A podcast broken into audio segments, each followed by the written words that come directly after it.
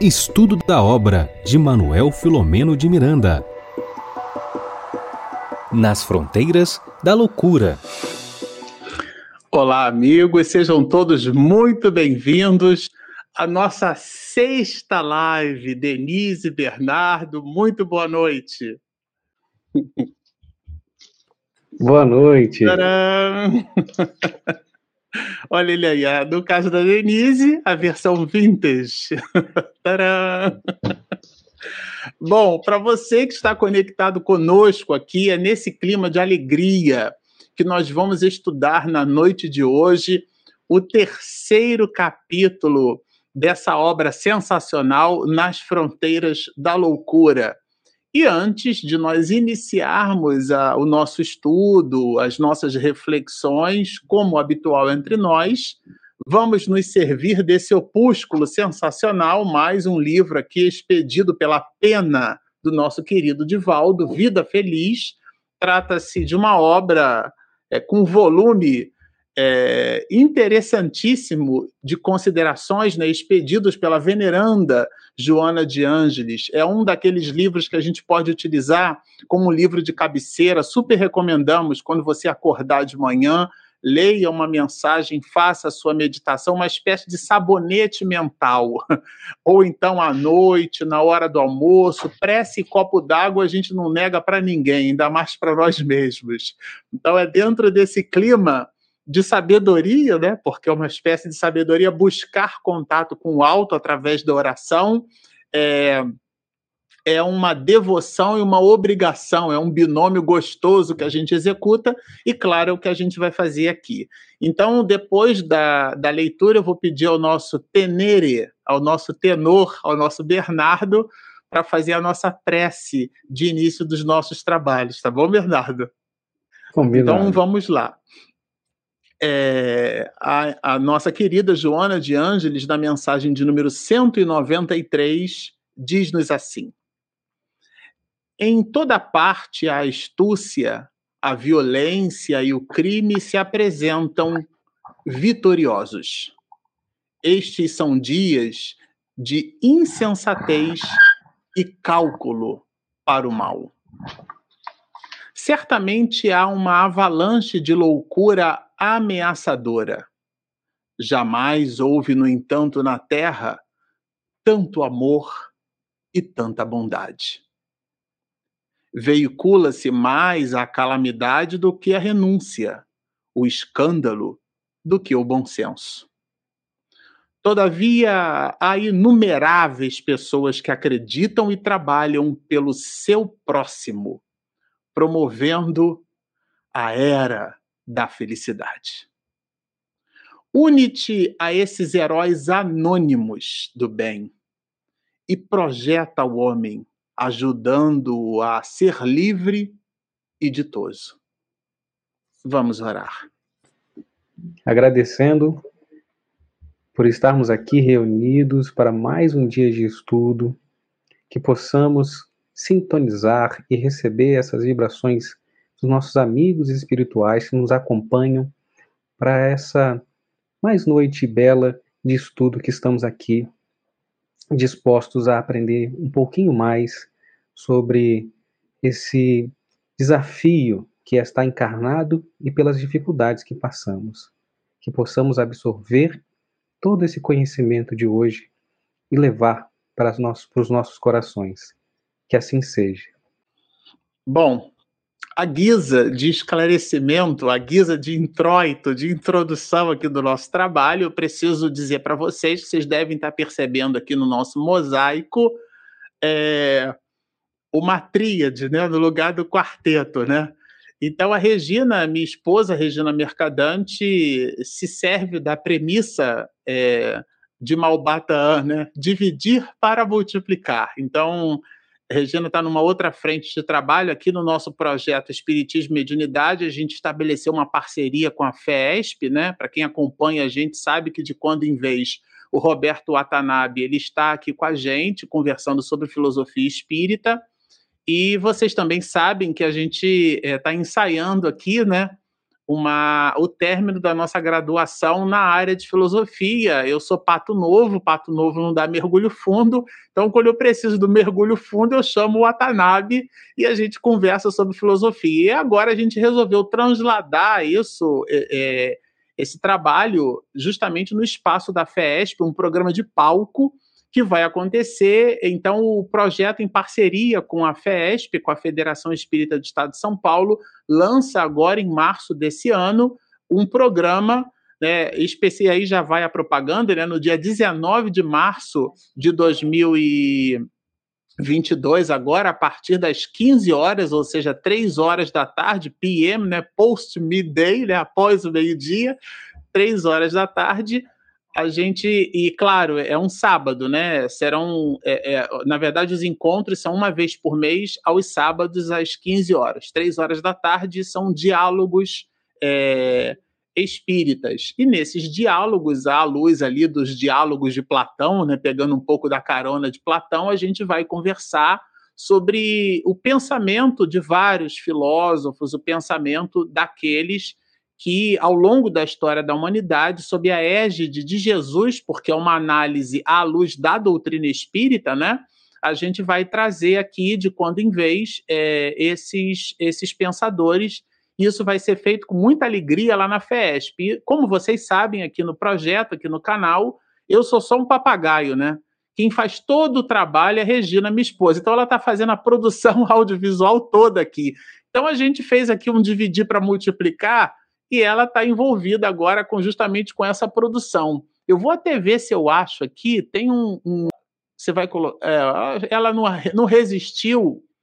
Eu ia colocar o livrinho aqui, ó. Vamos fazer de conta que o quarto elemento, esse que está aqui do lado, é a Regina, tá, gente? Está representado aqui, né? E como ela não resistiu, ela conectou aqui na plataforma, viu, Denise? Acho que é coisa de menina, né? Coisa de mulher, você entende bem isso, ó. Tcharam! Regina colocou aí o cartaz, olha, Diálogos Espíritas, a gente vai falar sobre Platão. É importante lembrar que Sócrates e Platão foram evidenciados pelo próprio codificador na introdução do Evangelho segundo o Espiritismo como sendo grandes, dois grandes precursores da ideia reencarnacionista. E a gente vai falar sobre esse assunto, além de muitas outras é, questões, né, no dia 19 de março, agora sábado, a partir das 15 horas. E isso será uma transmissão ao vivo. O evento é presencial lá na FESP, mas você que está conectado conosco de qualquer lugar do planeta, se você tiver também em outra em, em num exoplaneta, né, num planeta fora aí do sistema solar e conseguir sintonizar com as ondas, pode também estar acompanhar conosco aí o trabalho. Bom, Feitas essas considerações iniciais, eu vou deixar aqui o livro do lado aqui, faz de conta que ali a Regina representada, tá certo? É com bastante alegria que a gente sentiu muita falta de você entre nós, viu, Denise? Dentro dessa proposta aí, dividir para multiplicar, a gente vai começar estudando o, o capítulo de número 3. Então, para você que está nos acompanhando aqui no nosso projeto, no nosso espaço, tá? Que é todo de vocês, o capítulo 3, é, Miranda chama de delito oculto. Nós dividimos pela importância, pelo conteúdo. Eu não vou fazer spoiler. Nós dividimos esse capítulo em duas lives. Então, nós vamos trabalhar juntos aqui é, em duas lives. E, e, dividimos quase que a metade desse conteúdo, mas é, em função da saudade que a Denise Lino deixou entre nós, né, que ela também dividiu para multiplicar, né, Bernardo, a gente vai entregar aqui o verbo inicial aqui para Denise, porque ela já tem aqui na manga um conjunto é, preciosíssimo de considerações para fazer sobre essa primeira parte. Denise, é com você. Ok, Marcelo, muito obrigada, muito boa noite, boa noite, Bernardo, internautas. Marcelo, inicialmente eu vou fazer aquele papel que é sempre o da Regina. Você não vai falar nos nossos parceiros? Ah, alguém tinha que fazer isso, né? Então deixa eu pegar aqui, é verdade, tenho que falar. Tem uma liturgia aqui entre nós. A Regina está balançando a cabeça aqui, olha, depois que terminar a live, eu acho que eu vou até eu vou eu vou tomar uma advertência na minha carteira de trabalho, viu, Annelise? É, e, a Regina coloca aqui, na nossa gratidão para essa retransmissão, o Lar Espírita Caminho do Cristo, que é da nossa querida Eulália Bueno, a Web Rádio Portal da Luz, lá do Mato Grosso do Sul, porque se não falar do Sul da encrenca, Web Rádio Fraternidade, os nossos companheiros de Minas Gerais, né? A Rede Amigo Espírita aqui de São Paulo, a TV CECAL, que é o Centro de Estudos Espíritas Caminho da Luz, fica em Santa Catarina, TV7, na terra de Denise Lino e Rossandro Klinger, né? Complexo de Ensino e de Trabalho Emmanuel, na Paraíba, terra sensacional do Brasil, e o canal Renovando Consciências. Esses são os companheiros que, junto com vocês, internautas, estão aqui estudando conosco esse opúsculo sensacional. Pronto, feito esse volume de avisos iniciais, porque a Denise salvou aqui, né, Regina? Não está, Denise salvou. Denise, é contigo. Ok, muito bem. Então, queridos, vamos lá aos comentários do capítulo 3, que eu, eu estou com aquela sensação de que hoje nós estamos numa viagem é, apreciando a paisagem, sem pressa de chegar ao fim, para tentar apreciar todo o, todo o cenário que vai nos ocorrendo, né? Então, inicialmente, eu quero lembrar para quem está nos acompanhando, ou para quem começa a nos acompanhar hoje, que nós estamos nesse terceiro capítulo. No 1 um e no 2, o livro já começa com uma narrativa em ação, então já há um enredo é, sendo apresentado pelo narrador, que é Filomeno, e agora, no capítulo 3, nós temos um capítulo que é reflexivo, ou que, pelo menos na sua primeira parte, eh, começa com as reflexões desse narrador que está presente na história, que é o Manuel Filomeno de Miranda, mas não é um narrador onisciente. Para lembrar aí dos tempos de escola, né, os tipos de narrador, não vou enveredar por aí, mas só lembrando que o Filomeno de Miranda ele é um narrador que nessa história, pelo menos, ele vai conhecendo a história à medida que ele vai narrando para nós, tá? Então ele conhece talvez tanto quanto nós conhecemos da história nesse momento. Ele tem, claro, uma condição de reflexão muito maior do que a nossa. Então vamos lá, capítulo 3 se intitula Delito Oculto. Minha dica aqui, Marcelo e Bernardo e internautas, é que a gente não deve desprezar esse título. Ele já nos diz muito sobre esse capítulo. Vejamos só que é delito oculto. A palavra delito, ela é parte do, do jargão uh, da área criminal, da área policial, da área de investigação. E aí eu até fui buscar hoje à tarde na no reestudo aqui do capítulo, né, o que é que significava em termos jurídicos delito. Então, qualquer dicionário que a gente consultar hoje, um Weiss, um Aurélio, vai nos dizer que delito é qualquer ato que constitua uma infração às leis estabelecidas, ato considerado punível pelas leis que regem uma sociedade, uma espécie de crime, de infração, mas é, sobretudo, uma transgressão moral ou a um preceito estabelecido. Então, Vejamos que uh, o Miranda, como costuma dizer o Marcelo, nos traz aqui esse capítulo 3 intitulado Delito, ou seja, houve uma infração e essa infração ela está oculta. Então, nós começamos a entrar aqui nos meandros daquele enredo que começou a ser apresentado lá nos capítulos 1 e 2. E aí vamos acompanhar essas reflexões aqui na primeira parte do capítulo. Praticamente, é, parágrafo a parágrafo, Filomeno de Miranda vai nos trazendo muitas informações, que são tanto as informações que estão neste texto, apresentadas quanto aquelas informações que são que aludem à codificação. Então nós vamos fazendo essa leitura, digamos assim, integrativa, essa revisão integrativa de literatura. Nesse primeiro parágrafo, ele afirma: na patogênese da alienação mental, sobre qualquer aspecto que se apresente, sempre defrontaremos um espírito falido em si mesmo, excursiando-se sobre a injunção reparadora. E aí segue o parágrafo. É bem importante a gente entender algo aí muito importante. Quando Miranda se refere à patologia, ele está se refer, referindo a, a essa área da medicina que estuda o modo pelo qual uma doença evolui. Então, essa patologia ou patogênese da alienação mental, ele está nos dizendo que à medida que se estuda a evolução da alienação mental, nós vamos defrontar como conclusão lógica desse processo de estudo um espírito falido em si mesmo, excursiando-se, ou seja, sofrendo sob injunção reparadora, de que não pode se deslindar senão mediante o cumprimento da justa pena a que se submete pelo processo de evolução.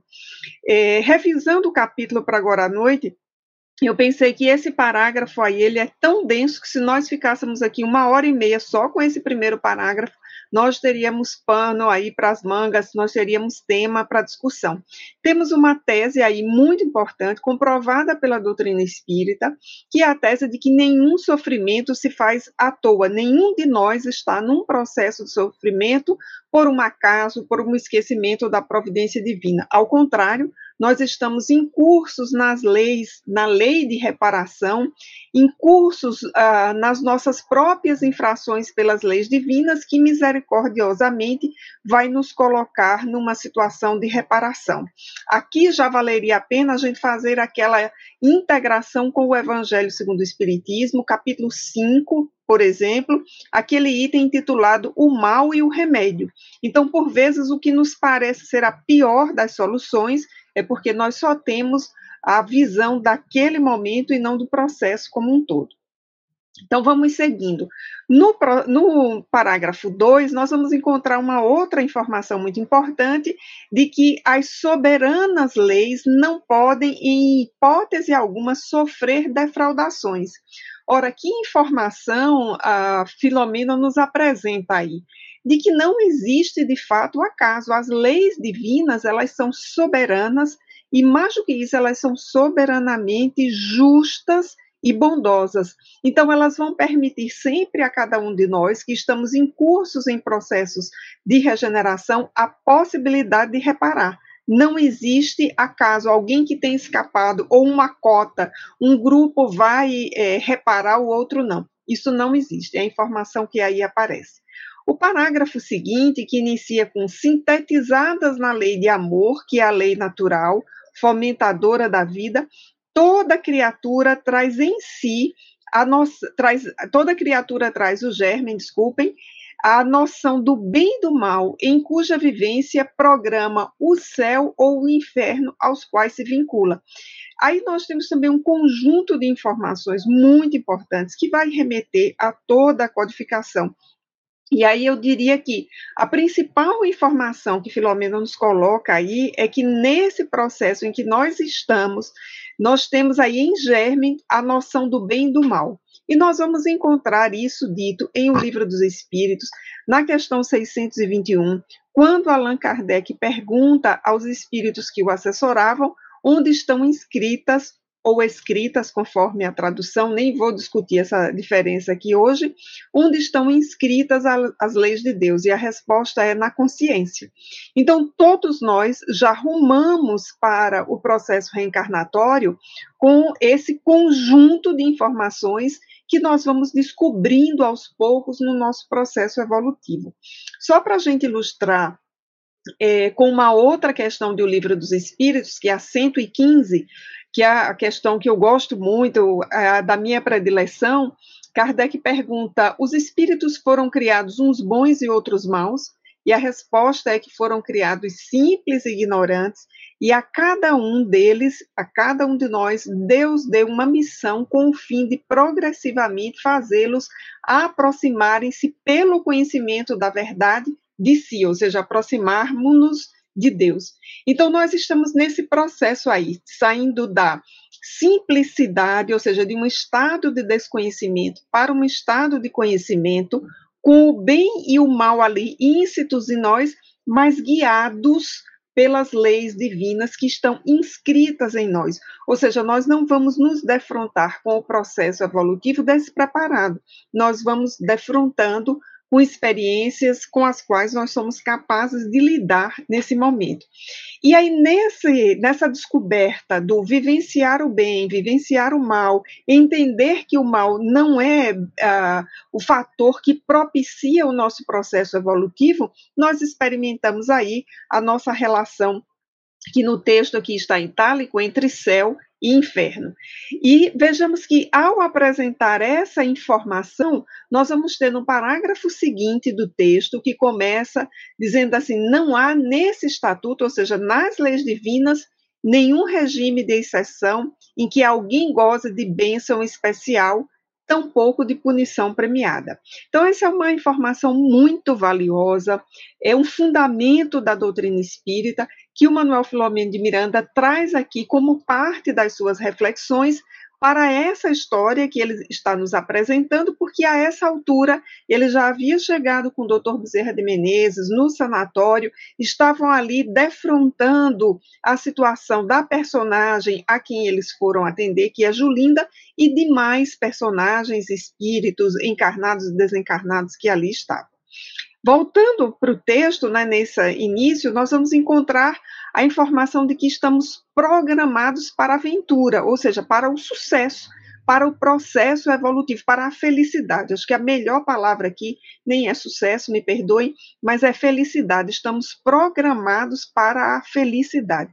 Essa é também uma informação extremamente importante, porque faz com que a gente conecte com as bem-aventuranças, aquelas que estão apresentadas lá no Sermão do Monte, no Evangelho de Mateus, no capítulo 5, já no seu início, porque todas elas nos falam de bem-aventurados, ou seja, bem-aventurados é feliz felizes.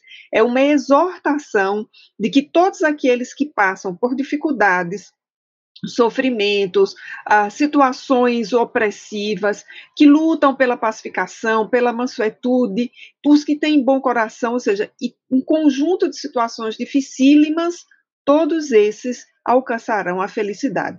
Então, o nosso Manuel Filomeno de Miranda nos traz aqui essa informação de que nós estamos programados para a felicidade.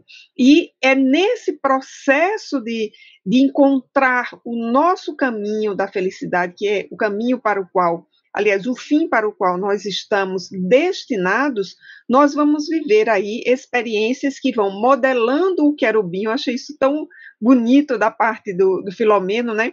Que vão modelando esse espírito com a capacidade de ser um espírito superior que está dentro de nós, ou vamos nessa experimentação aí que ele chama de um malfadado satanás, ou seja, aquelas etapas do nosso processo é, evolutivo em que nós não fizemos a lição de casa como deveríamos. E isso cria para nós uma armadura perniciosa que nos estrangula, ou seja, nós vamos construindo aí o que na obra do Espírito Joana de Ângeles se chama, se chama das sombras, ou aquele nosso passivo que precisa ser passado ali.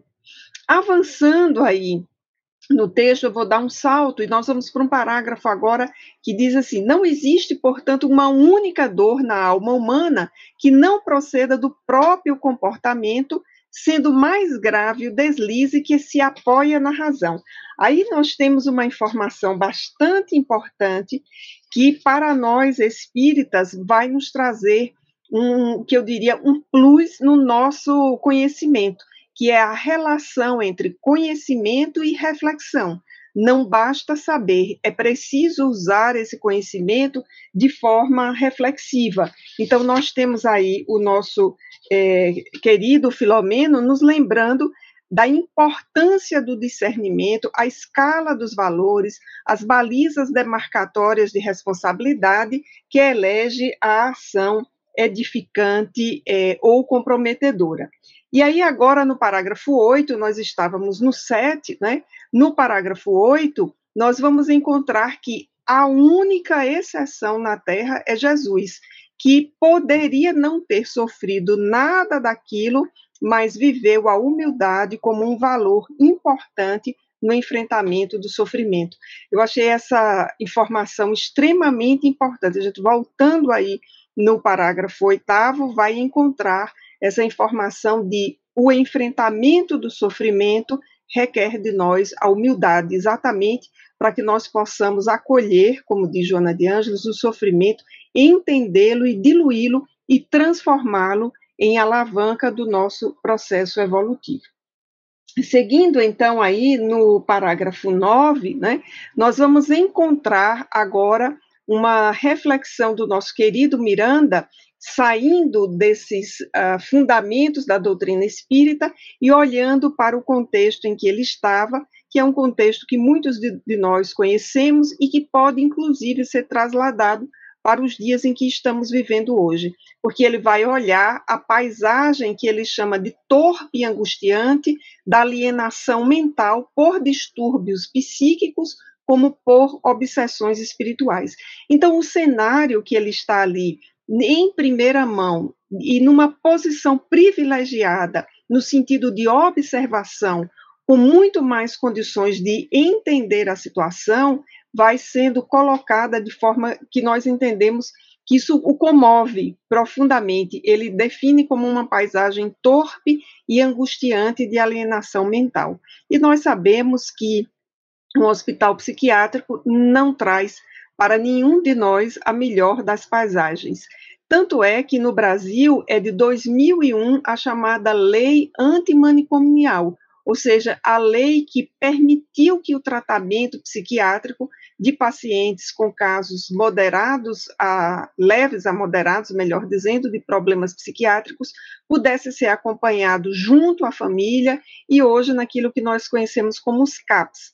A época em que o livro foi escrito, 82, nós não tínhamos essa situação no Brasil e os hospitais eram, além de poucos, superlotados. Então, nós já avaliamos né, a situação ali uh, que o nosso querido Miranda estava observando.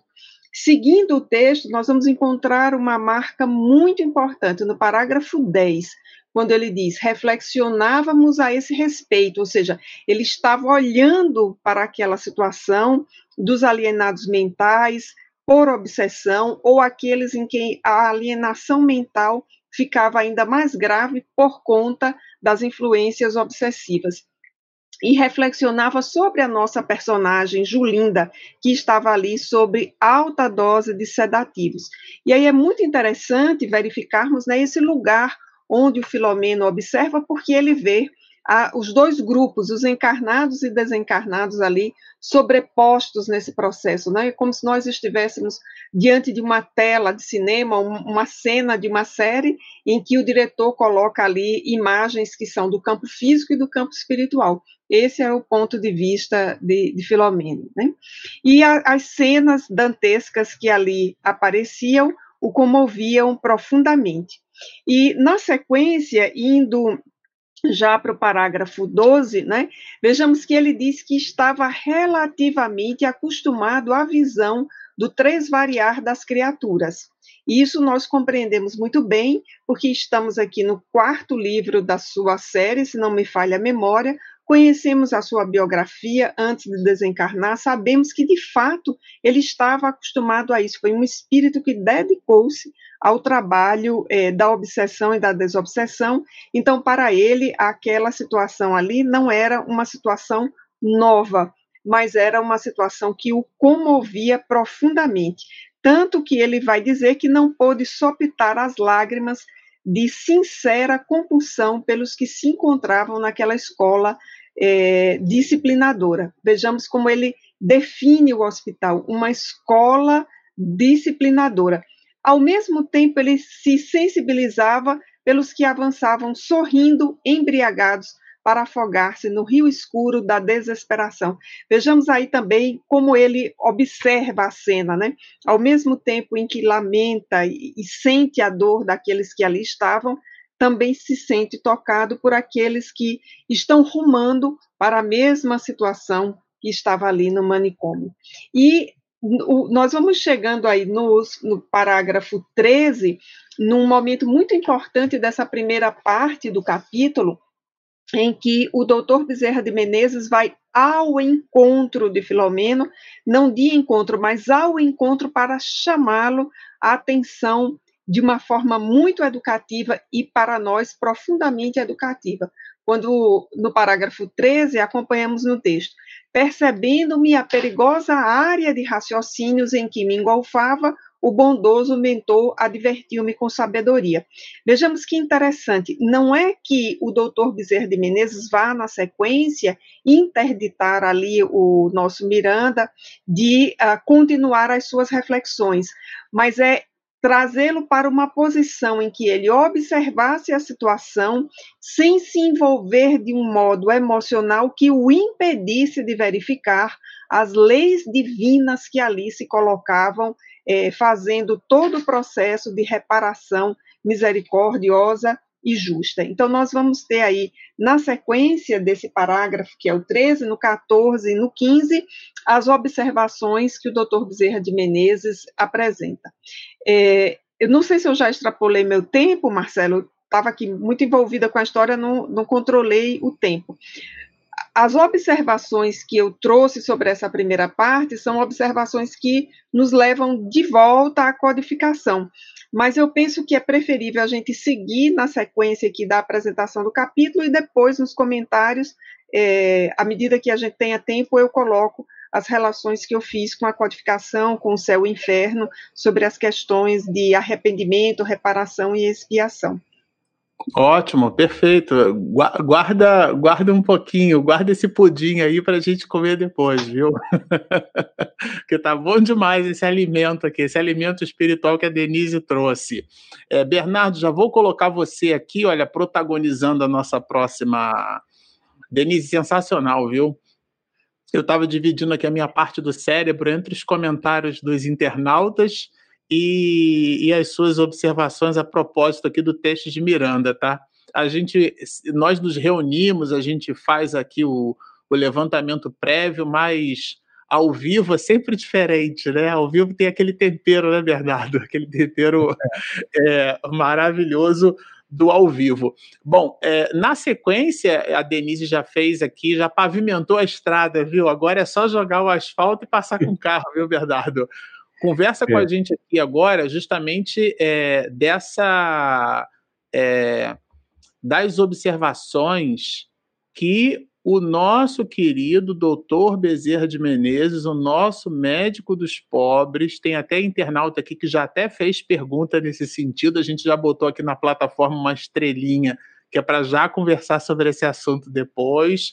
Mas, assim, considerando esse volume de observações que a Denise é, trouxe né, da fala de Miranda, depois disso tudo, que é uma espécie de introito né, que Miranda faz, uma espécie de aula, é, vem o doutor Bezerra de Menezes e, e, nos brinda né, com um conjunto enorme de reflexões. Fala um pouquinho, Bernardo, para a gente sobre isso aí. É muito interessante, né? Porque o Miranda fala que estava acostumado com essa, essa visão, né? É, mas ali ele estava reflexivo e quem se aproxima dele para advertir é, é, o Bezerra de Menezes. A gente até comentou, né, que é, Miranda é, colocou isso aqui para que a gente possa fazer aquela reflexão. Também estava meditando sobre o olhar do trabalhador espírita, também daquela pessoa que se aproxima para fazer a caridade, como que ela pode estar tá ali com seu pensamento, né? Muitas vezes ela está ali auxiliando mas às vezes a, o seu pensamento pode estar indo por um caminho que precisa de, um, de, de mais atenção.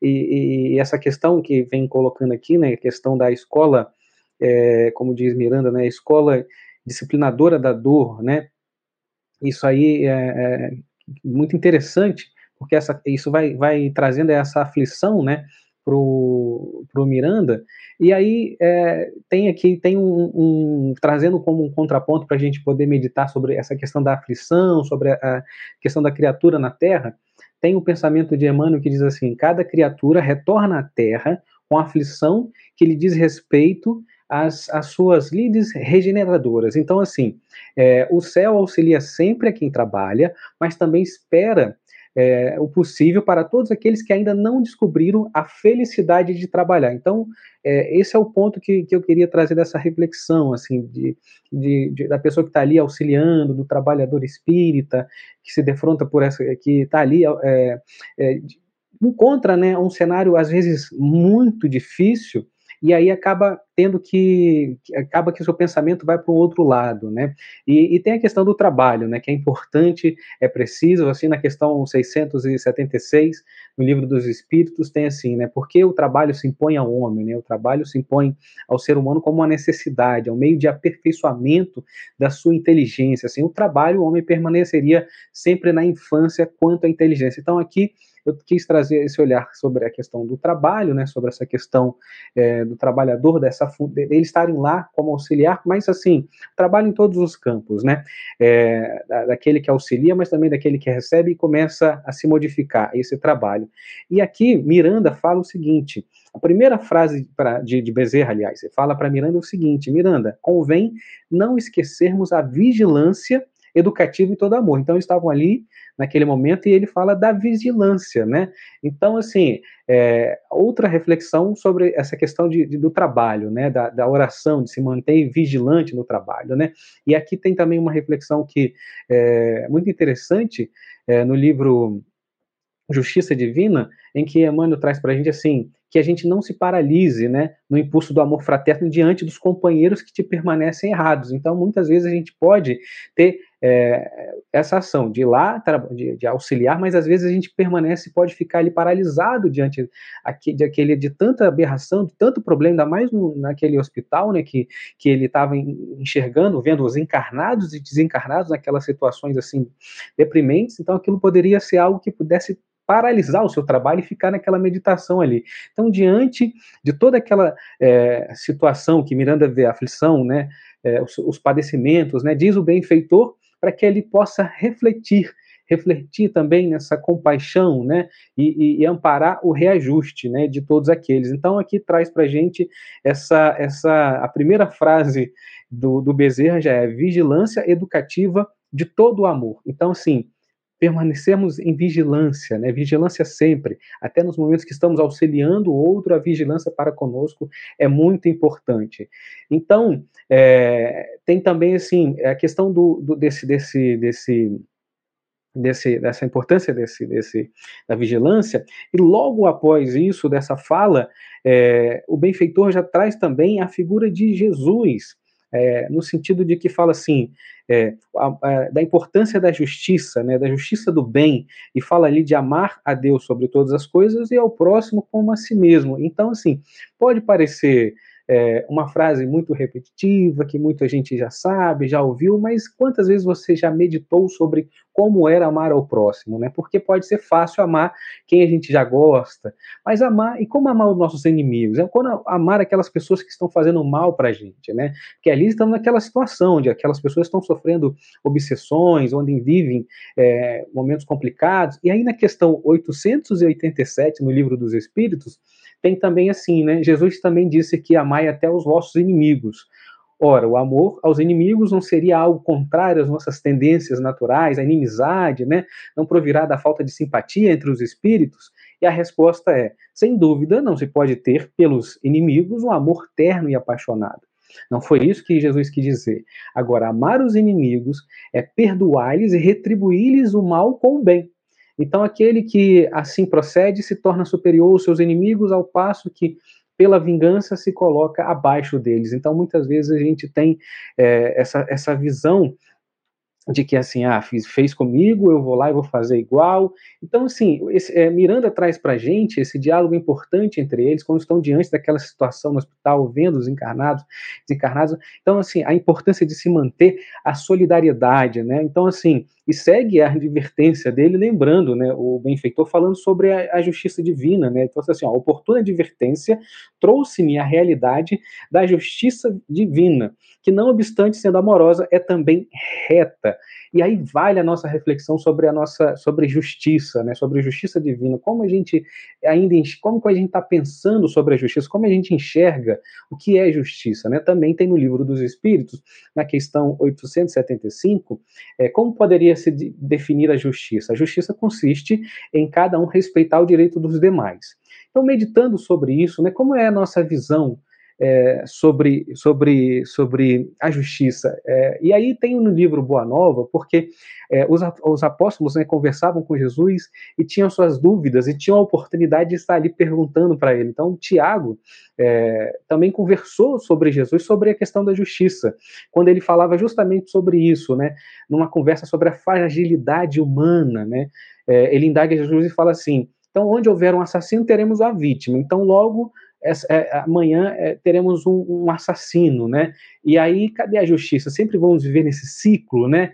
Então, assim, hoje eu sou a, a, a vítima e vou, me, vou reparar é, a matando também, né? Então, assim, é, é, é, assim que é a justiça. Então, trazendo essa pergunta, Jesus entendendo a profundidade dessa pergunta, como diz o benfeitor aqui, né, trazendo Jesus é, para a nossa reflexão, é, Jesus responde a pergunta de Tiago, no diálogo, com também uma pergunta, né? Dentro da lei de Moisés, como se verifica o processo de redenção?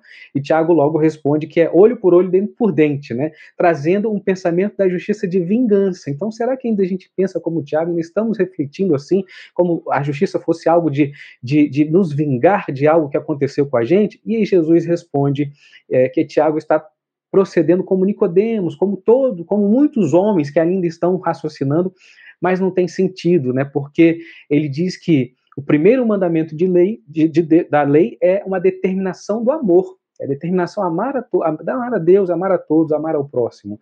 Então, assim, então quando a gente fala é, de justiça, a, a palavra justiça, é, é, é a gente também precisa entender que ela não está quando a gente vai, vai estudar, né, para falar, é, quando a gente, porque quando Kardec trouxe a lei divina no livro dos Espíritos, é, também resgatando o ensino de Jesus, ele traz para a gente, é, da última parte da lei moral, ele traz um singular.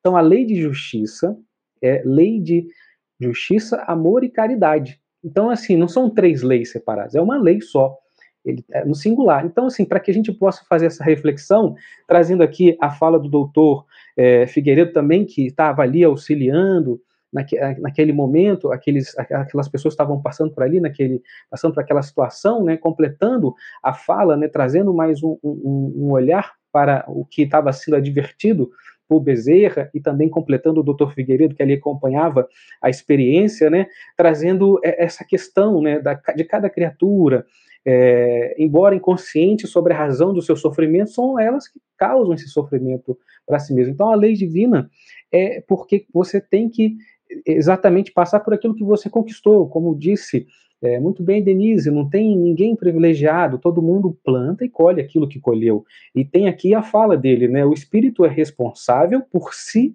mesmo, embora mergulhado no contexto da excelsa é, misericórdia de Deus, fomentando o próprio crescimento através dos recursos pedagógicos no quais sintonizam espontaneamente. Então estavam ali todos sintonizados com aqueles recursos, com aquela situação por qual precisavam, estavam necessitando de passar. Então, é, como apresenta Miranda né, quadro que ele, que ele nos apresenta diante desses enfermos, encarnados e desencarnados, então a amplitude do olhar dele não é simplesmente se a gente não é médio, a gente chegar no hospital e ver os encarnados ali naquela situação, mas é o olhar é, era além, era observar também os espíritos que estavam ali ao redor de todos aqueles. Então, é a advertência que o benfeitor faz ao perceber né, esses pensamentos de Miranda. Né? E nesse momento, Bezerra, né, que, que a gente é, comenta nos no nossos estudos assim de maneira é, sublime e amorosa, adverte o, o, o, nosso Miranda, mas colocamos, coloquemos nós nesse papel de estarmos ali recebendo essa advertência, né, esse diálogo, podendo ter esse diálogo com Bezerra de Menezes, como trabalhador, como as pessoas que estamos passando por alguma dificuldade. Então, nesse quadro, que ele se aproxima, então, né, Marcelo, da paciente, da paciente e começa todo um, um outro aspecto que o Bezerra vai trazer para nós, né, Marcelo? Isso aí, Bernardo, muito bom, muito bom. Vocês vejam que o, o, a forma como Miranda escreveu, e ele escreve, né, é, é numa crescente, né? Existem capítulos que a gente percebe que Miranda já entra quente, né? Ele, ele já começa, acredito que é, a obra Grilhões Partidos traduza bastante isso, né? É, ele, os capítulos iniciais eles já começam realmente esses capítulos é, já, como eu disse, quente, num, enfim. E aqui no capítulo terceiro ele traz para gente um movimento elucidativo, uma espécie de preparação para o que vem, para aquilo que a gente é, vai aqui entender como sendo o delito oculto. O que, que é esse delito oculto, né? A Denise fez aqui um, uma uma abordagem bem interessante, considerando a palavra delito do ponto de vista é, é, policial, do ponto de vista jurídico, né, todo o volume de expressões. E Miranda usa, e a gente já aprendeu com esse autor espiritual que nenhuma palavra que ele coloca é, é porque ele não tinha, ele colocou a palavra solta ali, não, tem um propósito, é, foi, vamos dizer assim, cirurgicamente colocada ali, né, tem um, uma, uma intenção, tem um propósito é, muito grande do ponto de vista metafórico, simbólico, simbólico, reflexivo, e é isso que a gente busca aqui no nosso estudo, é extrair aquilo que o autor espiritual quer nos passar, o recado que ele quer nos passar. Cada palavra é, é tem a sua beleza, as relações é, adjetivadas que ele faz, todas as locuções propositivas, os substantivos, os advérbios ali colocados, as expressões entre vírgulas, né? Sempre gosto de lembrar que vírgula não foi feito só para respirar, aquele é um aposto que está entre vírgulas, é um destaque. Então, essa análise que a gente acaba precisando mesmo trazer do ponto de vista até do uso da língua portuguesa, ela é fundamental. Nós, criaturas humanas, nós somos seres simbólicos. E a linguagem é um instrumento que perpassa, que exacerba, que explora os elementos simbólicos que estão dentro de nós, né? A música é feita de silêncio e de som, às vezes não dizer nada quer dizer muita coisa. Uma pessoa calada diante de uma situação, aquilo tem um simbolismo por detrás. E o autor espiritual explora esses simbolismos porque eles falam é, do, do, ponto de vista da, da percepção é, da alma. Né? Eu estou lendo um filósofo francês do século XIX, né? um filósofo contemporâneo, Bergson, e ele trabalha muito esse conceito né? dessa relação é, metafísica das nossas percepções. É, para não ficar muito assim, é, muito, vamos dizer assim, filosófico, né? No sentido mais abstrato da palavra, imagina que você pega uma laranja e você está chupando uma laranja. Como é que é explicar chupar uma laranja para uma outra pessoa? Você tem que entregar a laranja para o outro chupar a laranja. E os filósofos vão extrapolar. Se você chupa a laranja com 8 anos e depois você chupa com 30, eventualmente, vamos dizer, a laranja, a laranja é seleta, tá? É a mesma laranja, porque tem várias, mas a, a sua experiência será diferente, porque o acúmulo de valorações cognitivas que você construiu, essa condição cognitiva, né, o ser cognoscente é o ser que pensa. Então, todas as relações de hábitos e costumes que formaram a tua vida na sociedade vão criar valorações diferenciadas. Então, isso significa dizer que um livro lido hoje e depois relido dez anos depois, o livro, do ponto de vista das letras ali postas, né, na relação tipográfica, ele é estático, mas a nossa percepção sobre a leitura, ela é dinâmica. Então, essa mesma live, eventualmente feita por nós daqui a 10 anos, Denise, Bernardo, Regina, Marcelo, teremos certamente colocações adicionais, visões que o autor espiritual apresenta. E por que essa evolução? Porque ele se serve desse lirismo, ele se serve dessas relações metafóricas, ele se serve de palavras, por exemplo, já no próprio título, delito oculto. Então, a nossa condição de percepção sobre as palavras, a nossa condição, não é a palavra, ela está posta, mas a maneira como a gente observa a leitura que está ali posta, né? A leitura que a gente faz, ela vai evoluindo também de acordo com a nossa capacidade de penetrar na letra. O autor espiritual sabe disso e constrói um texto que visita a nossa condição. Então, existem aqueles que farão a leitura do livro e depreenderão a história, né? a história colocada. Existem outros que, além da história, depreenderão é, elementos dessa mesma história, e outros que mergulharão, colocarão um escafandro que é a nossa proposta aqui, né? A cada, cada hora a gente troca o escafandro e bota um pouquinho mais fundo, e a gente vai fazendo mergulhos e a gente vai então penetrando um pouco mais nessa visão submersa que o autor espiritual traz para nós. Esse é que é o nosso desafio. Nós lemos aqui um comentário de uma internauta que está nos dizendo que ela está um pouquinho perdida nos parágrafos. A Denise citou alguns e o Bernardo também. A Denise fez as leituras do parágrafo 1 até o parágrafo 13. o Bernardo do parágrafo 14 até o parágrafo 29. E nós vamos mencionar aqui algumas questões em relação ao parágrafo 30, né? Ele vai do 30 até o 45, inclusive o 45. Eu vou trazer aqui para vocês, primeiro, não podia deixar de ser doutrinário e, e, colocar as observações postas no livro dos Espíritos que preenchem é, é, lacunas da nossa observação. São os laços de família. Né? Eu, eu assisti até ontem é, num canal é, de assinatura, né? Um, um, canal de streaming pago, é, um documentário sobre a natureza. E é impressionante a forma como os animais é, cuidam uns dos outros, como é que a cria é cuidada, como é que ela é protegida, como o carinho que, que, que, a, que eventualmente um, um, a fêmea possui em relação ao animal.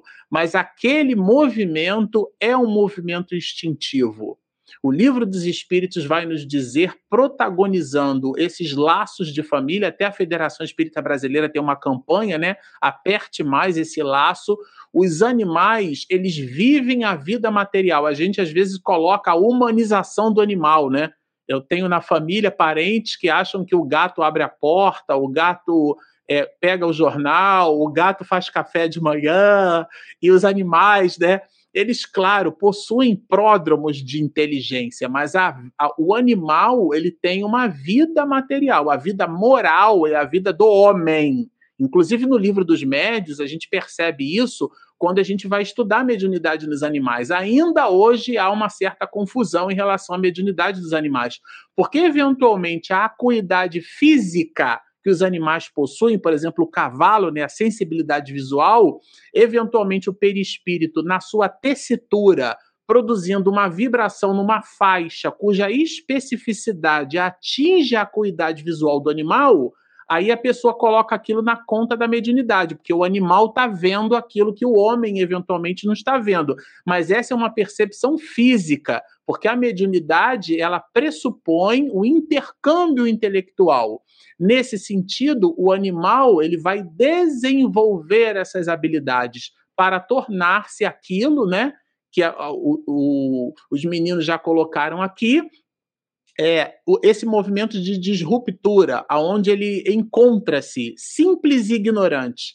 Ele estabelece o, o, reconhecimento de si mesmo, né? a consciência de si mesmo. Então, é ali o espírito, ele sai da condição de princípio inteligente e inaugura a era do espírito. Simples, sempre gosto de citar um pensamento é, de um físico brilhante, é, físico, matemático, engenheiro, Leonardo da Vinci, viveu a, a, é, e, e, deixou uma quantidade enorme, foi o precursor do helicóptero, enfim. Leonardo da Vinci dizia que a simplicidade é o supremo grau da sofisticação.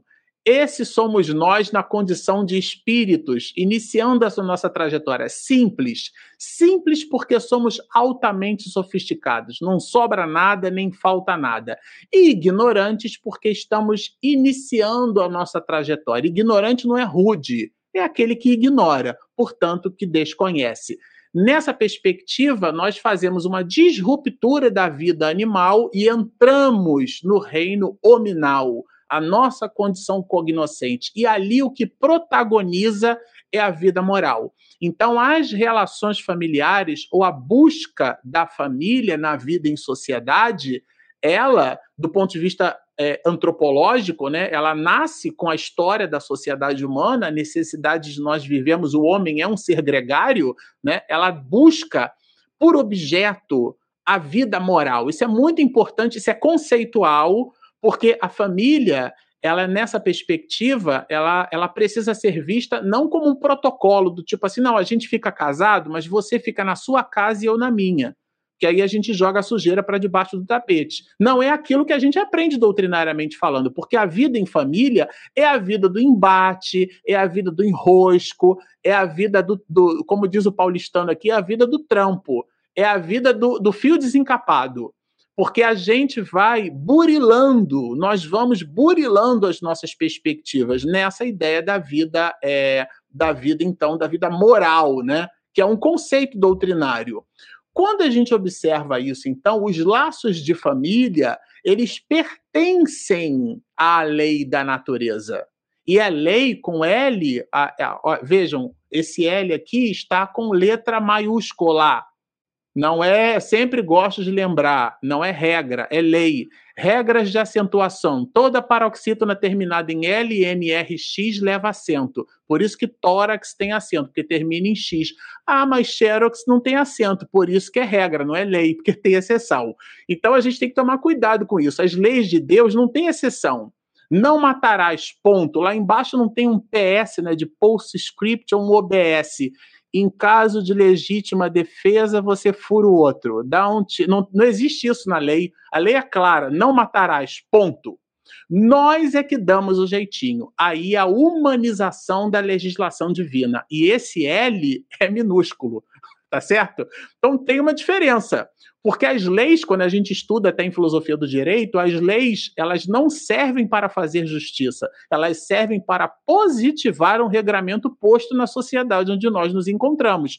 Por isso que determinadas sociedades são monogâmicas e outras são poligâmicas. E a poligamia está posta como uma legislação. A pessoa está cumprindo a lei quando eventualmente trabalha uma relação poligâmica. Mas, segundo as leis de Deus, é a evolução dos laços de família essa relação monogâmica. Então, por isso que Allan Kardec traz a terceira, quarta parte do livro dos Espíritos essa relação. Por que, que a gente está trazendo todo esse coan de reflexões sobre a família, porque é o que a gente vai encontrar no cenário descrito por Miranda. Esse aqui, essa questão que aqui encerra né, o final de um capítulo, depois a gente encontra ali o capítulo de número 8, né, que é a lei do progresso, mas antes disso, encerrando esse capítulo, a gente vai encontrar no clássico, é, na clássica questão 775, qual seria para a sociedade. Vocês reparem que está entre vírgulas, que eu falava aqui que vírgula não foi feito para respirar, ó, uma vírgula aqui, outra vírgula aqui. O nome disso em língua portuguesa é aposto. O que está entre vírgula é porque é para dar destaque para a sociedade. Não é qual seria para o Marcelo, para a Denise, para o Bernardo, para a Regina, para você, é para a sociedade onde nós estamos postos. Qual seria o, o relaxamento dos laços de família? E aqui é, um, é o fortalecimento, a recrudescência do egoísmo, que é uma das grandes chagas da humanidade. Então, vejam, todo movimento que nós fazemos é, é na, não pró, mas contra a família, no sentido do isolamento, nessas propostas né, dos casamentos modernos, porque a gente bota na conta do moderno tudo aquilo que, que, que eventualmente cria uma inovação. Né? Nem tudo aquilo que é novo é bom. Emmanuel vai nos lembrar que nem tudo aquilo que é belo é bom. Em astrofísica básica, a gente vai aprender que nem tudo aquilo que brilha no céu possui luz própria, né?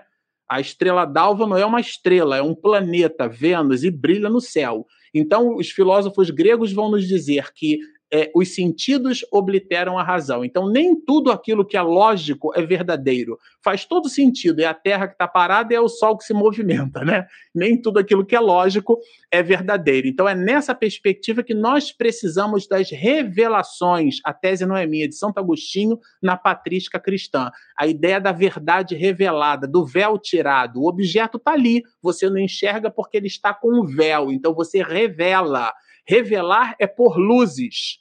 Você pôr luzes. Então, nesse sentido, a iluminação das consciências é a verdade divina, que é diferente da verdade humana. A verdade humana é a interpretação em função da nossa forma de enxergar estas mesmas questões. Pois é dentro dessa dinâmica que depois que Miranda coloca para a gente um conjunto de observações que a Denise narrou, depois que o próprio doutor Bezerra de Menezes promove uma espécie de admoestação ou de lembrete, que não é para Miranda, a gente estudou isso aqui, o Bernardo comentou, eu, Denise e o Bernardo. Claro, aqui Manuel Filomeno de Miranda faz um trabalho sensacional. Ele se apequena, vou dizer assim, né?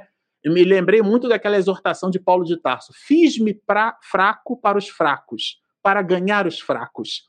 Fiz-me tudo para todos, para por todos os meios chegar a salvar alguns. Esse foi Manuel Filomeno de Miranda nesse capítulo aqui, aonde ele se diminuiu, ele se colocou numa condição de aluno, produziu um comentário que é um comentário que nós produzimos, tá certo? Nós produzimos esse comentário, nós, eu, eu falava com, com a Denise e o Bernardo que é, durante a, a, nossa adolescência, até a fase adulta, nós visitávamos no Rio de Janeiro, para quem é de lá vai lembrar, né, o, o, a colônia de Curupaiti, que é uma colônia de Hansenianos, né, também chamados leprosos, né, o mal de Hansen. E a gente visitava aquela colônia uma vez por mês, levava sabonete, pasta de dente, revista. É, bom, e existia uma ala ali, ali era uma cidade, né, em Curupaiti, em Jacarepaguá, no Rio de Janeiro, é, uma ala psiquiátrica. E nós não podíamos visitar aquela ala até completar os 18 anos de idade. Eu não entendia por quê. A primeira vez que eu entrei ali, eu tive um choque de realidade porque eram rancenianos é, que, que, entraram né, num processo psicótico, uma, uma doença grave do psiquismo, entravam num processo de loucura grande, esfregavam, gente, as próprias fezes nas paredes, às vezes no corpo, estavam o tempo inteiro urinados, sabe? É, é defecavam na própria roupa, era um quadro que aí dá para entender um pouco por que, que o Miranda tá. Porque a gente se apieda de uma forma que você precisa ter um autocontrole para não chorar, porque dá vontade de você sair dali e encostar num canto e ficar chorando até o final. Mas aqui o que Miranda provoca na gente é a explicação do Dr. Bezerra de Menezes no sentido de que o que está posto ali é uma provação com vistas à iluminação daquela alma, porque Deus é amor. Então a gente deve olhar o assunto com, numa visão espiritual. É claro que, que impressiona, mas a gente não deve ficar só com essa primeira impressão. A gente deve, é, na verdade, pivotar a linha de raciocínio, enxergando que ali há um espírito, primeiro, em processo de reabilitação, ele está colhendo aquilo que ele plantou, o que não o, o que não nos exime da misericórdia de ajuda, porque amanhã podemos ser nós ali, né? A gente não sabe o dia de amanhã. E uma outra perspectiva é que Deus, ele é soberanamente justo e bom, aquilo que está acontecendo tem uma dinâmica espiritual que a gente, numa avaliação parca, acaba fazendo um juízo de valor equivocado. Esse, esse é que é o braço de reflexão. Mas por tudo isso, o que, que acontece ali nesse momento? Acontece uma situação que é bem interessante é, o doutor Bezerra de Menezes se aproxima de Julinda. E ele faz uma espécie de scan mental, né? O caridoso Bezerra acercou-se da paciente, veja, e ele penetra com um olhar profundo. Ele examina né, o, as vibrações do psiquismo desse espírito, né, e, e ali ele então traz para a gente a história que ele que o texto coloca aqui, né, através da psicose maníaco-depressiva, que a gente já estudou isso aqui na, na live passada. Ele, doutor Bezerra, através dessa análise, ele vai mostrar a gênese, né, o, a origem real, real, não é a que a gente está vendo, não é o quadro psiquiátrico que está ali posto naquele quarto. É a gênese, a origem real dessa alienação da enferma. E ele trabalha justamente esse ponto ele vai colocar para a gente, é, o doutor Bezerra, né? É, e aqui a Denise até trouxe, né? Miranda se coloca numa condição que ele não protagoniza exatamente o tema, mas vamos lembrar que esse livro aqui não é o primeiro, não é o segundo, não é o terceiro livro desse autor espiritual. E mesmo o primeiro, ele ficou 28 anos, quase 30 anos no mundo espiritual, já que ele desencarna em 1942, né? Todo mundo conhece essa história. Em 1950, José Petitinga expede uma mensagem, em 1970 ele começa a, ele se aproxima Miranda do Di do Divaldo, e a partir dali eles desenvolvem uma amizade que rende aí é, 18 livros, e esse é um dos livros que nós estamos estudando. Então, a essa altura, Miranda já está num nível de percepção que não é um aluno, né? Vamos combinar isso, mas ele se coloca na condição do aluno e protagoniza o tempo inteiro a voz do Dr. Bezerra de Menezes. Isso é uma coisa que fica bem forte. Eu acho que vale a pena a gente mencionar aqui, para a gente, inclusive, dentro dessa proposta de humildade, porque eu acho que isso não está escrito, está tá implícito aqui, né? Essa, essa, essa, essa humildade de, de Miranda, né? Em protagonizar essa entidade veneranda que é o Dr. Bezerra de Menezes, né? Ele, ele realmente faz isso de uma maneira brilhante, tá? E ele coloca aqui né, na, na forma, né, na maneira de protagonizar as atitudes do Dr. Bezerra, justamente o Dr. Bezerra buscando na consciência é, dessa jovem, da Julinda, ele capta a região dos folículos cerebrais, né? Do córtex do encéfalo, os elementos neurosinápticos, as vibrações permeadas por esses elementos. E aí ele pede, inclusive, para que o próprio Miranda fixe a atenção numa região indicada pelo Dr. Bezerra. E ele, Miranda, vai dizer para nós imediatamente passei a ver e a ouvir confusos quadros e ruídos. Então ele capta a vibração, eu achei isso interessantíssimo, tá? E era uma altercação entre a enfermeira e o esposo, era um diálogo entre, entre ambos, né? Vejam que trata-se aqui de uma enfermeira, é um, e ele, o, o marido, né, um jovem de menos de 30 anos de idade, e a discussão entre os dois girava em torno da ideia de um rebento, anelava por um rebento, um filho, né? E eles estavam conversando, né? Sobre esse assunto. E a mulher, a jovem esposa, a Julinda, portanto, a enfermeira, né, que estava aí nessa condição hospitalizada, ela é muito exigente e de uma maneira caprichosa, é, trazendo o capricho aqui para a questão do, do corpo, que a gente vai perceber aqui, ela coloca que não é justo, não é justo que nos amarremos. Olha a visão, né? Isso é interessante porque essa é uma visão colocada por Miranda na década de 80, mas isso está posto na sociedade vigente até hoje.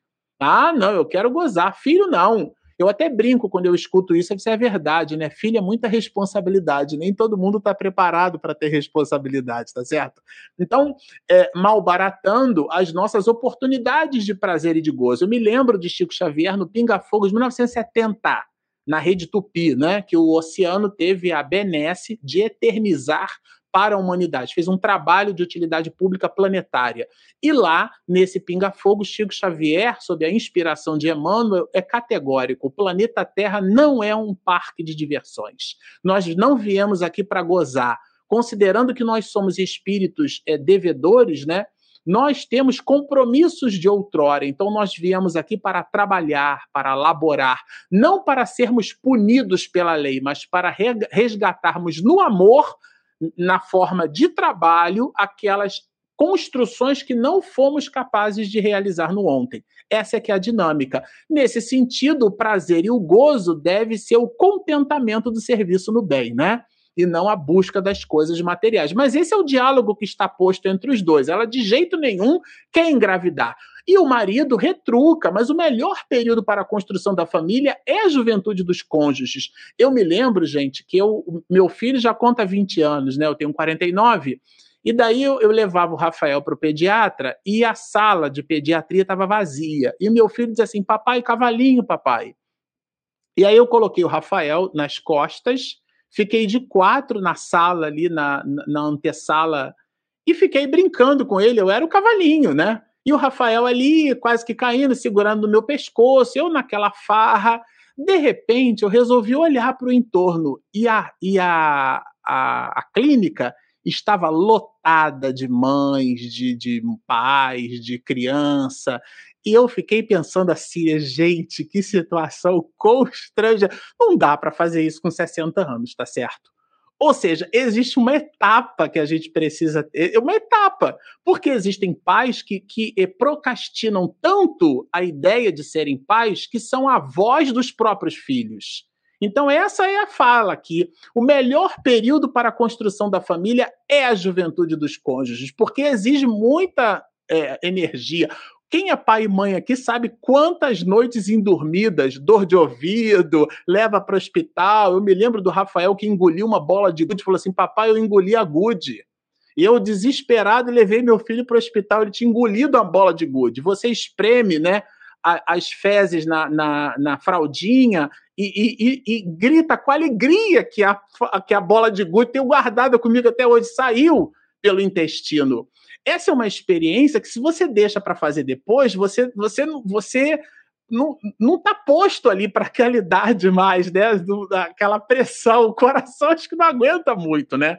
E aqui é a fala do esposo. O melhor período para a construção da família é a juventude dos cônjuges, que se encontra no apogeu das forças e das faculdades. É um pouco disso, mas ela, ele coloca, ó, mesmo as estrelas de cinema, já colocam a barriga, aquilo já virou um status, né, e tudo mais. Ela de jeito nenhum ela abdica da, da beleza física dela.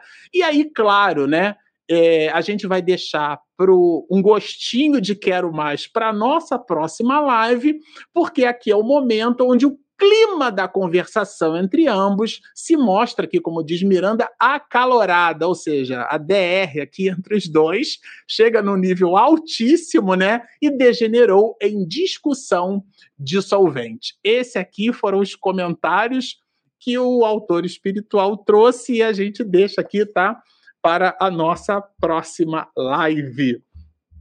Bom, é, Denise, eu sei que você tem elementos adicionais, a gente separou aqui algumas perguntas dos internautas, e antes das perguntas dos internautas, é, é, eu queria que você trouxesse aí a, a, a alguns elementos que eu sei que você pesquisou. Tá. Bom, em primeiro lugar, eu quero destacar que ficou ótimo essa de apresentação do texto do livro, porque quem tem que aparecer é Miranda e não somos nós, né? Então, achei esse recurso maravilhoso. Estou aqui pensando se vai ser o, o próximo para as minhas próximas discussões do livro. É, eu, eu tenho uns aspectos gerais e depois eu vou é, voltar para fazer umas interconexões com a com o livro dos Espíritos e com o Céu e o Inferno. Mas eu queria chamar a atenção, Marcelo, ainda para o título, né, Delito Oculto, e como essa ideia ela aparece na literatura, aparece no cinema, nas séries. Quem acompanha bem cinema, séries, sabe que isso é o que se chama na área cinematográfica de um argumento, ou seja, aquilo que constitui a história, né, que está em torno da história. Aqui Filomeno deu logo destaque no título. E mesmo quem não acompanha cinema, séries, a novela das seis da, da Rede Globo, a atual novela das seis, ela está em, em, torno de um delito oculto. E o personagem que cometeu o, o delito, ele está assim, na linha da sanidade e da loucura o tempo inteiro. E eu estou ali acompanhando a novela das seis para ver se eles vão botar a questão espiritual na história, porque há um delito oculto culto lá. Né? Então, só para mostrar para os internautas a literatura espírita e suas múltiplas conexões, inclusive com as novelas. Né? A gente diz assim, não, mas não tem nada a ver a novela. Mas veja, porque o, o que Filomeno traz aqui é algo que a gente já relaciona, Marcelo, com uma afirmativa de Jesus. Não existe oculto que não seja revelado.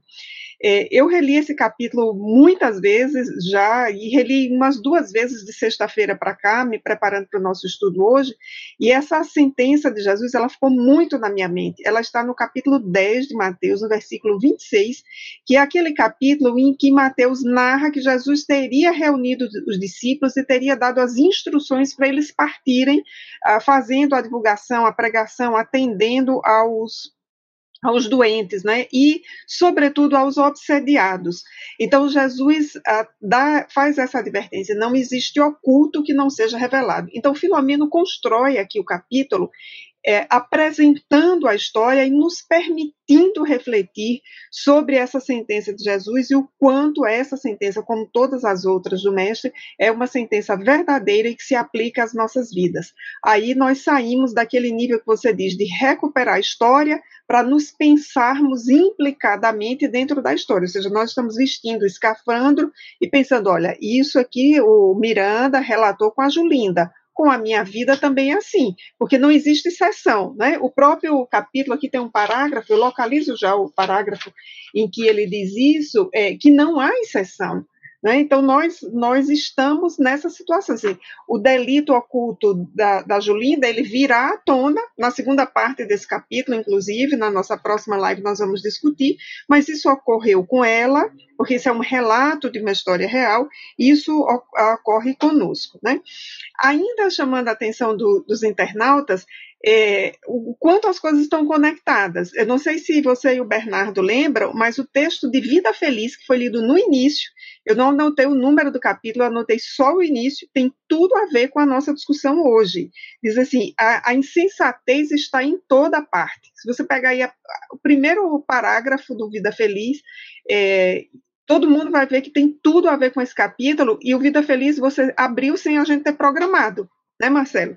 Então veja como, como tem a ver aqui com, com o nosso, nosso caso. E ainda uma pista de leitura para quem está começando a acompanhar o texto do Filomeno agora. Diz 193, lá, Denise. Isso, capítulo 193. Então, os internautas é. podem anotar aí e rever.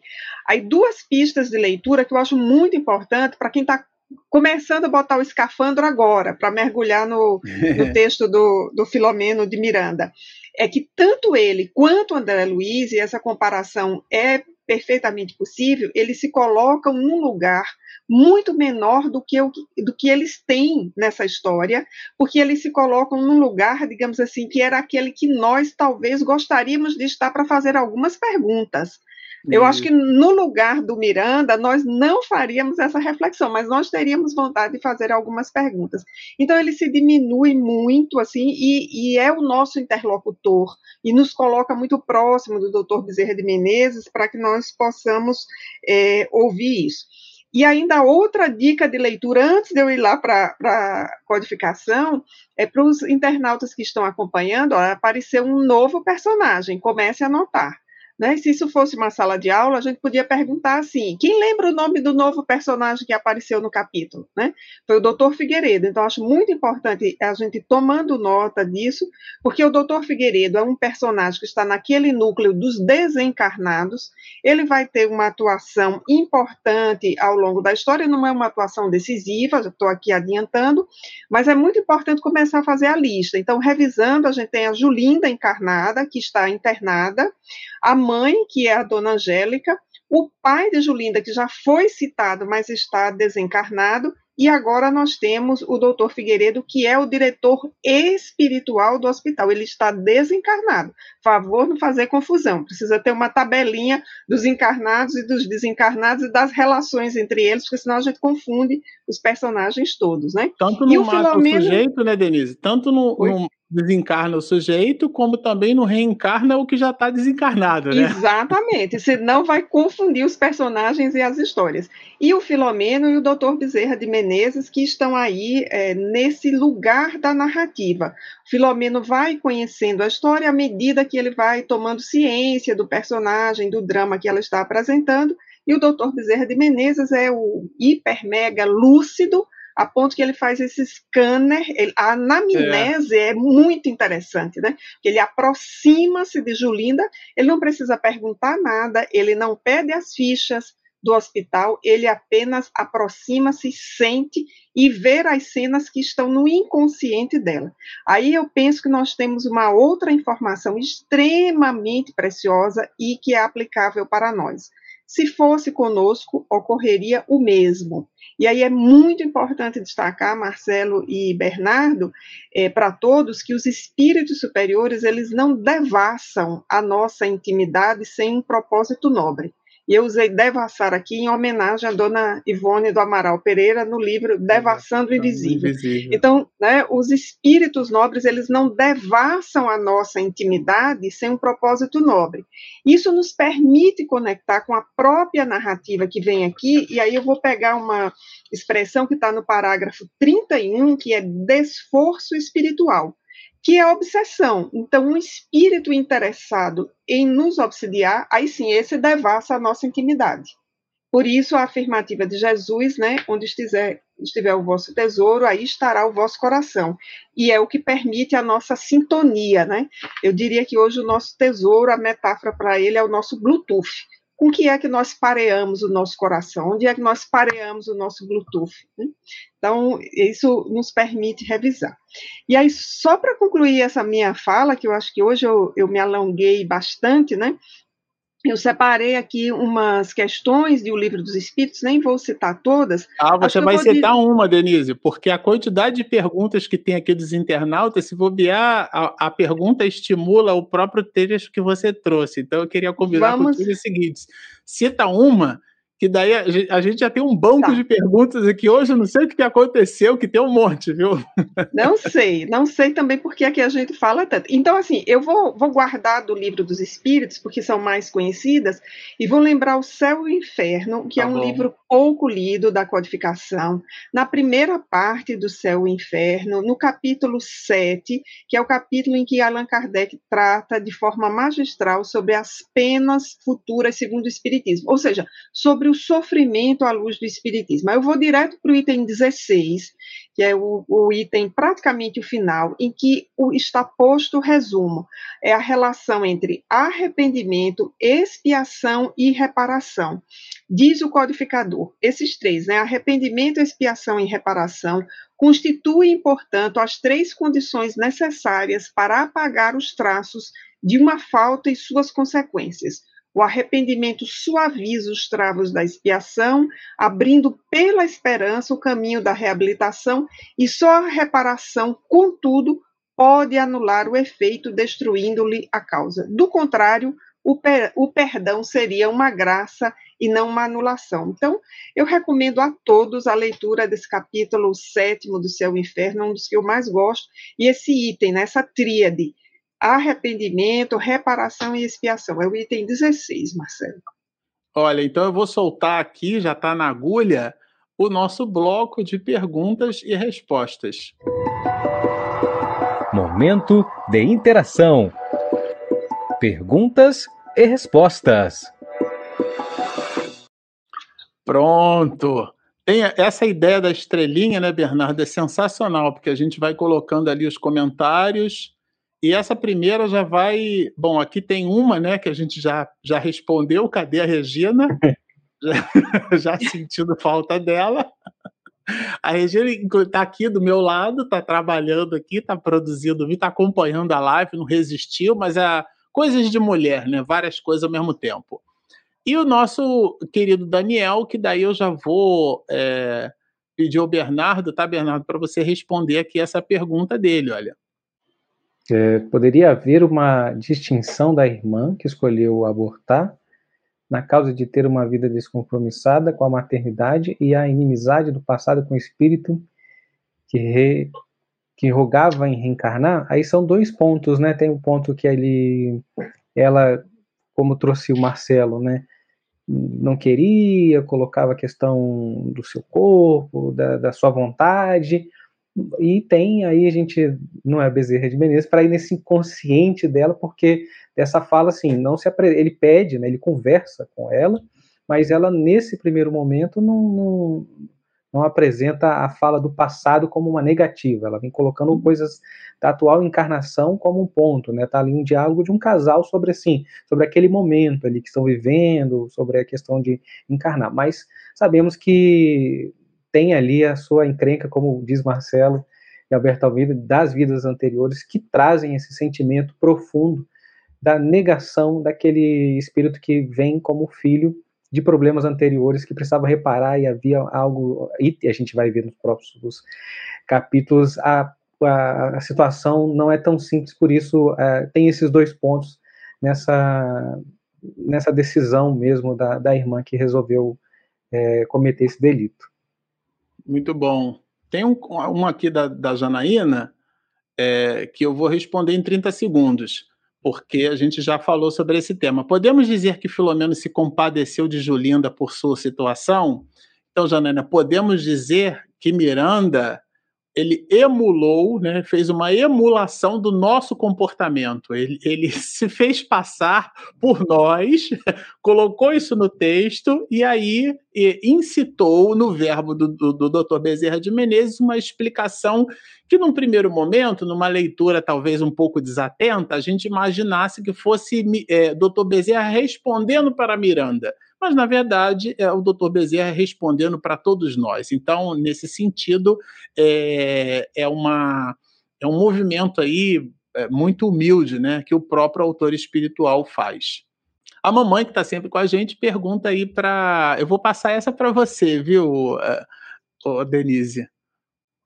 Isso, a nossa Daisy, né, ela faz uma afirmativa aí que é bem importante, vai na sequência dessa observação da Janaína que você respondeu. Tem que ter um equilíbrio emocional muito grande para apreciar esse quadro de sofrimentos sem entrar no clima psíquico. É, é exatamente isso, essa é a conclusão correta. Porque ante um quadro de muito sofrimento e de degradação humana, como você lembrou, Marcelo, como eram inclusive os manicômios naquela época, a outra coisa que eu acho interessante nesse capítulo é que Filomeno põe o dedo numa ferida da sociedade brasileira da década de 80. Os manicômios eram lugares de indignidade no sentido é. do tratamento, né? A pessoa ficava lá jogada. Então, por isso a reforma antimanicomunial ela é tão prestigiada na comunidade psiquiátrica, porque trouxe uma dignidade, inclusive uma, um olhar de perceber que os doentes com problemas uh, categorizados como leves poderiam ser cuidados junto da sua família. E por isso os CAPS se tornaram tão importantes. E aí, para trabalhar nessa frente, é de fato necessário um equilíbrio emocional. Não que falte empatia, que eu acho que é o que a Janaína trouxe na, na expressão nordestina, né? Filomeno se compadeceu. É tão nordestina, é tão nossa essa expressão, né? É uma empatia ali muito grande. É preciso que o profissional da área da saúde ele tenha essa empatia. Da mesma forma que quem faz o atendimento fraterno na casa espírita, nós precisamos ter empatia. Mas entre ter empatia e entrar naquele clima psíquico, há um exercício de aprendizado da nossa parte muito importante, porque senão a gente vai estar sofrendo tanto quanto o paciente ou a sua família. Do mesmo jeito que na reunião mediúnica, o dialogador ele precisa ter empatia pelo espírito sofredor ou pelo obsessor que ali está, mas sem atravessar essa fronteira de mergulhar no seu campo psíquico e começar a raciocinar como ele. Porque se isso ocorrer, nós perdemos a noção das leis divinas. Mamãe aí está com a razão, né? Opa, e a, e a mamãe na sequência, ela fez aqui, sabe aquele chiclete Plock, né, que tem dois sabores? Eu sou dessa época aí. Aí a mamãe faz outra pergunta, e essa é para o Bernardo, olha. Pode ler a pergunta, Bernardo. É, como entender a justiça e ao mesmo tempo a, misericórdia de Deus, né? Isso é, é, é, é o, é o, belo do, do, nosso, da nossa meditação, porque está é, tudo completo, né? Não, não tem essa divisão, né? Aqui está a justiça, aqui está a misericórdia. Então, assim, a misericórdia é esse sentimento, né? Que a gente tem aí de solidariedade em relação com alguém, quando passa por alguma algum problema, alguma tragédia. E eu gosto também de trazer é, a misericórdia pelo ponto de vista de Emmanuel, né? Que traz assim, cultivar misericórdia não é alçar ah, exclamações de piedade ao céu, e, e, ficar lastimando pelos mares ao próximo que acontece e, e, de braços em repouso, ele diz. Então, assim, diante do sofrimento alheio, nos convida, nos convoca ao auxílio à fraternidade. Né? Então, assim, a justiça de Deus estabelece então o que é dado a cada um conforme as suas obras. Então, assim, não tem ali um, um livro que diz, ó, oh, você fez isso, agora vai acontecer isso. Não, é cada um as suas obras. A gente pode trazer aqui a misericórdia do esquecimento para um ou outro, para nós quando a gente reencarna e não lembra do nosso passado, porque seria muito doloroso reencarnar, receber o espírito reencarnante e sabendo de todo a sua ficha corrida, de todos no, nossa ficha corrida, a gente a gente não daria conta, né? Muitas vezes a gente é, precisa e, e, entende que a oportunidade da reencarnação junto com a misericórdia está. Então, assim, a justiça junto com a misericórdia por causa dessa essa unidade, né? É, que está contida ali, que não não não está separada, né? A gente tem uma visão de justiça ainda muito muito infantil, da vingança, da reparação, né? E quando a justiça de Deus é essa justiça completa, divina e misericordiosa, né? Muito bom, Bernardo. Ah, tem agora uma da Thaís aqui que ela pergunta para mim, Marcelo, como, como sermos justo e bom ao mesmo tempo, nós, seres humanos? Thaís, é, a psicologia diz que existe uma distância entre o estado atual e o estado desejado. Aqui é onde eu estou. Aqui é onde eu desejo estar. O nome, Thaís, dessa distância em psicologia chama-se frustração. E aí Jesus resolveu essa encrenca. Quem for fiel no pouco, o será no muito. Ou seja, nós estabelecemos pequenos desafios diários. Eu estou lendo um livro agora, chama-se Hábitos Atômicos, né? E ele trabalha a ideia do 1%, que parece ser insignificante. Mas se você agrega 1% de valor de uma maneira constante, e a tese não é minha, de Samuel Hahnemann, o pai da homeopatia, a diferença da, do remédio para o veneno está na dosagem. Então a gente vai equilibrando, porque Aristóteles nos diz que os extremos são sempre vícios, no meio deles é que está a virtude, porque às vezes a gente é, extrapola, né? Então a ideia é a ideia do equilíbrio, sabe, Thaís? É uma ideia de foco. Foco e disciplina. Então, se você tiver foco na justiça, foco na bondade, mas veja, nós levaremos milênios para desenvolver, milênios para desenvolver virtuosidades. E o próprio Emmanuel, que eu acredito que hoje seja a autoridade, vou chamar assim, no mundo espiritual que mais conhece o Evangelho, é ele protagoniza a sua autobiografia, colocando-se a si mesmo como pano de fundo, porque ele faz isso de uma maneira brilhante, e ele mostra para nós Públio Lentulus, depois ele mostra o escravo Nestório, né, na obra 50 anos, enfim. Ele, percebe, ele mostra para gente do encontro dele com Jesus só milênios mais tarde, o Emmanuel, que a gente conhece hoje, levou milênios, no plural, Thaís. Então a gente deve estabelecer pequenos desafios. A meta, o foco é grandioso. Veja, o projeto é, é, é angelical, mas é no detalhe que a gente realiza. Então é no cadinho doméstico, é na encrenca. Às vezes alguém fala uma coisa para a gente. Tinha um desenho animado que era a mulher, era, era, acho que era um urso, né? Acho que era da Hanna-Barbera. A esposa ficava assim, ó, oh, Zé, vem pra casa, Zé. Ele falava entre os essa mulher me chamando. Tem gente que fica assim, ela rumia, ela fica, né? A pessoa fala entre os dentes, ela fica nervosa. Então, esse autocontrole, sabe, Thaís? É quem é fiel no pouco, será no muito. Quando você perceber, você saiu da crisálida e virou a borboleta. Bom, essa aqui vai para Denise, ó. Para você, Denise. Ah, tá. É, mediante a emoção de compaixão do benfeitor Miranda perante as cenas degradantes e fortes dos irmãos equivocados, não seria normal extravasá-la? Sim, seria normal. Tanto é que Filomeno entra naquele estado que a gente chamou aqui de se compadecer, de empatia profunda, né?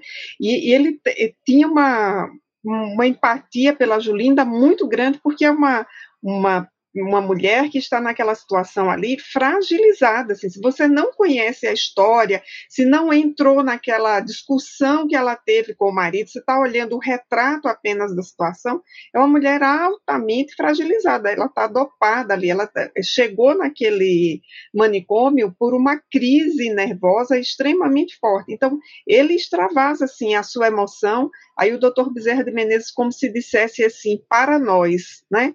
Alto lá, né? É, guarde um pouco essa emoção, nós precisamos ver esse quadro é, de forma um pouco mais ampla, mas é natural sim, e os espíritos superiores, ela, eles têm essa qualidade, que é de se compadecerem de nós, acho que essa vai ser a palavra da noite, Marcelo, é, se uhum. compadecerem de nós, eles se sensibilizam pelas nossas fragilidades, mas eles não deixam que essa, essa sensibilização atrapalhe a execução das leis divinas. Eu acho que o resumo é esse.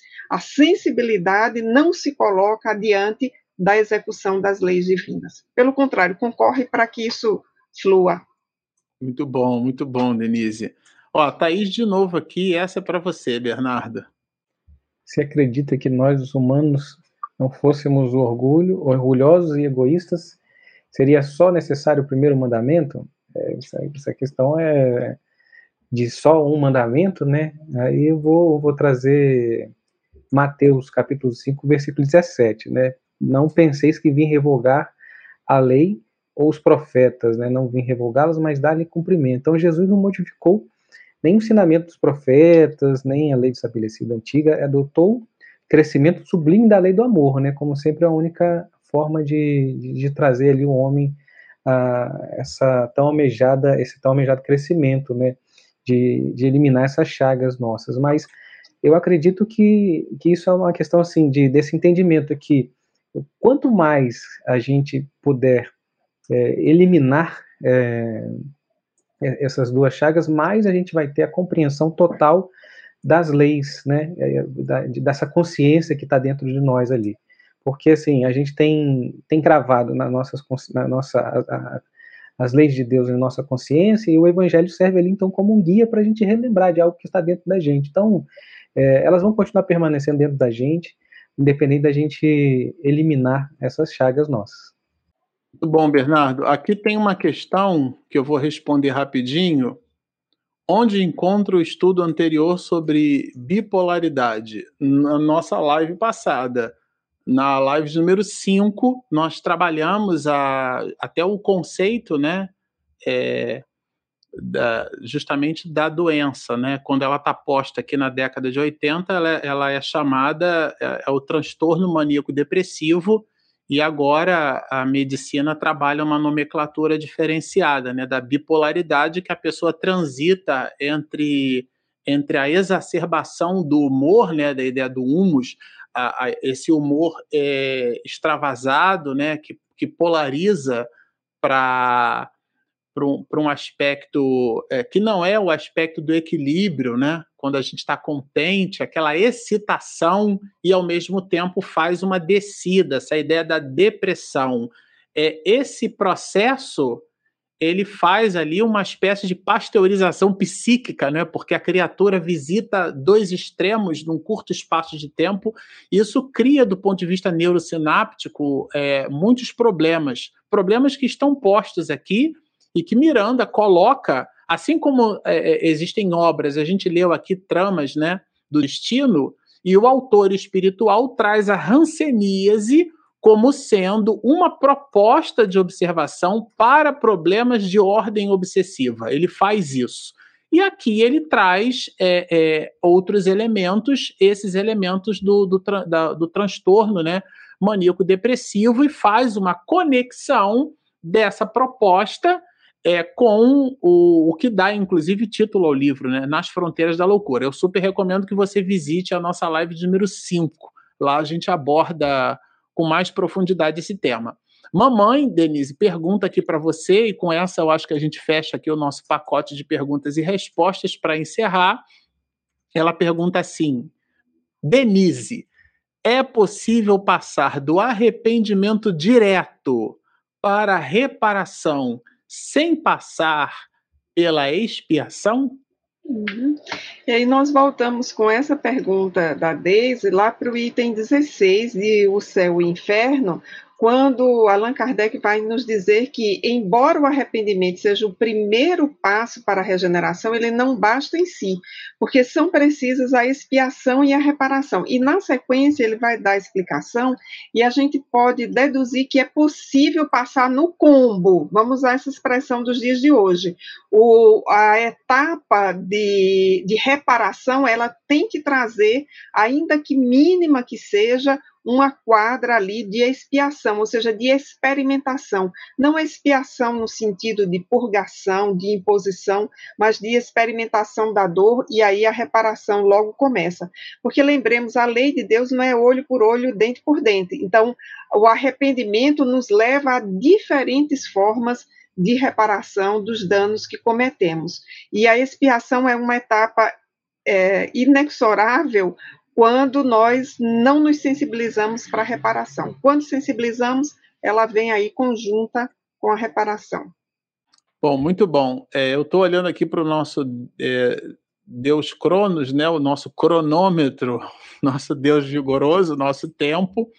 A gente super agradece aqui a presença, a participação de vocês conosco. É sempre uma alegria, é um trabalho que a gente faz é, para que nós nos abençoemos com o estudo, né? Então a gente, quando vocês estão conosco, potencializa, né, é, a realização dessa atividade, isso planifica aqui o nosso trabalho, a gente fica realmente muito contente, porque estamos todos juntos aqui, não conectados numa rede mundial de computadores só, mas estamos conectados no ideal de serviço, numa proposta de estudo, numa proposta de reflexão, buscando através da, da literatura espírita, através da leitura, através do estudo, é, elementos para que a gente possa dissolver esse homem velho, transformando no homem novo, né? Já que Lavoisier diz que na, na natureza nada se perde, nada se cria, tudo se transforma. Então nós vamos nos transformando em criaturas melhores. Eu vou pedir a Denise Lino, então. Bernardo fez a prece de início, eu preciso comandar aqui a vinheta final, tá, Denise? Então eu vou pedir a Denise para fazer a nossa prece de encerramento aqui das nossas atividades. Okay. Então vamos orar com gratidão por esses ensinamentos que o nosso querido Filomeno de Miranda nos traz, de forma tão humilde como ele se coloca, mas descortinando para nós um imenso campo de aprendizado. Ó Senhor, nós bendizemos a oportunidade feliz de conhecer esta obra e ter acesso a esses ensinamentos e nosso coração hoje cheio de empatia por todos aqueles que sofrem as agruras das doenças psiquiátricas, roga, Senhor, para que a tua misericórdia multiplique as almas caridosas que atendam os sofredores que, através das doenças psiquiátricas, encontram o rumo do teu serviço, da tua mensagem e do teu amor. Se conosco, Senhor, hoje e sempre.